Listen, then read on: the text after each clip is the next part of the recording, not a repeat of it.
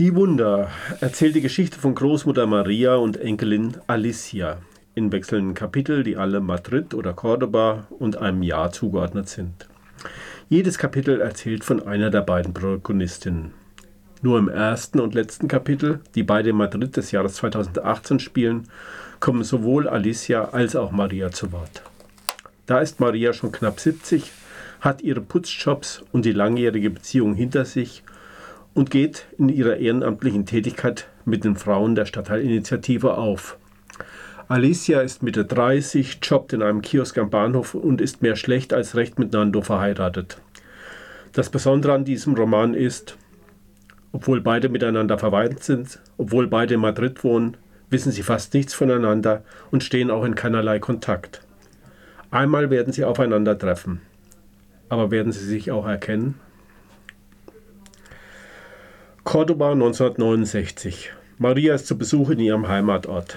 Sie ist mit 16 Jahren ungewollt schwanger geworden. Der Vater, ein verheirateter Mann. Das Ganze, auch für eine arme Familie im frankistischen Spanien, eine Schande. Carmen, ihr mittlerweile einjähriges Baby, ist in der Familie geblieben. Während Maria kurzerhand zum Onkel nach Madrid geschickt wurde, der ihr eine Stelle als Haushaltshilfe bei einer wohlhabenden Familie besorgt hat. Madrid 1975. Franco ist gerade gestorben und wird in Madrid feierlich aufgebahrt, als auch die alte Dame stirbt, die Maria bis zuletzt gepflegt hat. Maria braucht eine neue Arbeit und putzt ab nun frühmorgens in Madrider Bürogebäuden. Madrid 1982.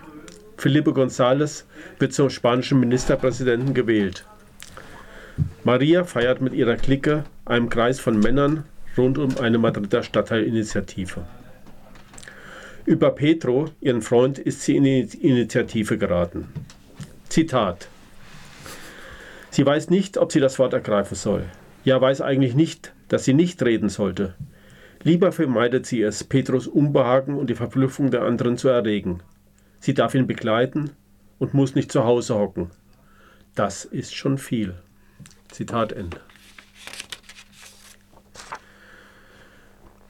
Maria liest viel und diskutiert mit Petro. Und er, er gibt dann ihre Ideen beim nächsten Treffen als seine aus.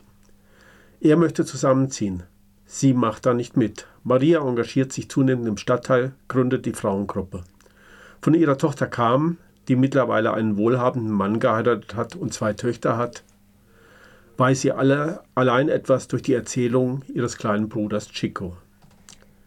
Madrid 1998. Chico ist am Telefon, um ihr mitzuteilen, dass der Mann ihrer Tochter Carmen sich das Leben genommen hat. Cordoba 1998. Alicia, die Enkelin von Maria, ist 13 Jahre alt und wohnt mit der Familie in einem noblen Stadthaus. Auch hier klingelt das Telefon. Kam die Tochter von Maria erfährt, dass ihr Mann verschwunden ist. Kurze Zeit später ist klar, Selbstmord. Der Vater hat es wohl nicht ertragen, dass er als Unternehmer vor der Pleite steht. Der Selbstmord des Vaters wird Alicia als dramatische Erfahrung ihres, ihr Leben lang begleiten und bedeutet für die Familie das Ende des Wohlstands. Madrid 2008 als Alicia mit der Schule fertig ist, nimmt sie dank Waisenrente und Stipendium ein Studium für audiovisuelle Kommunikation auf. Schon bald gelangweilt bricht sie das Studium ab und beginnt rumzujobben. Sie lebt allein und sucht sich hin und wieder einen Mann für ein paar Stunden. Einzig Nando gelingt es mit seiner Hartnäckigkeit, sie auch ein zweites Mal zu treffen. Ohne große Begeisterung wird sie ihn heiraten, aber ihre kleinen Eskapaden mit fremden Männern heimlich fortsetzen. Zitat Nando bittet, gib mir wenigstens das, Alicia. Das meint nicht mehr die Ehe, auf die Alicia dann doch eingegangen ist, weil sie ihr, weil sie ihr diese triste Wohnung in einem tristen Viertel sicherte und meinte auch nicht die Kinder. Nando hat sich fast damit abgefunden, dass sie nie geboren werden. Das manifestiert sich bei ihrem Mann gelegentlich als Wochenende mit dem Radsportverein. Schöne Landschaften in nicht optimaler Gesellschaft. Oder als zusätzliche Strandtage mit seiner Mutter, der gegenüber Alicia den gesunden Brauch des Schweigens pflegt. Das manifestiert sich als Samstagabend bei einem befreundeten Paar und als Abendessen in einem Restaurant im Viertel. Alicia hat sich auf das hier eingelassen, auf das hier und nicht auf das. Auf Nando, mit Nando zu leben, ihn zu heiraten, ihr Leben dem Seinen anzupassen. Und die Weigerung, Kinder zu bekommen, zwingt sie zu einem täglichen Nachgeben. Wer etwas haben will, muss etwas bieten. Wer etwas verweigert, muss dafür entschädigen. Zitat Ende. Großmutter und Enkelin, seltsam weit voneinander entfernt, obwohl sie beide in Madrid leben. Sie gleichen sich im schonungslosen Blick auf die patriarchalen Verhältnisse im Allgemeinen und auf ihre Männer im Besonderen. Sie sind ähnlichen Lebensverhältnissen unterworfen, haben schlecht bezahlte Jobs. Es reicht geradezu zum Überleben.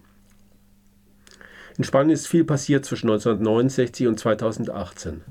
Der Frankismus und sein Ende, die Transition, die Öffnung Spaniens und die Etablierung der Demokratie, wirtschaftlicher Aufschwung und jäher Fall in der Krise von 2008.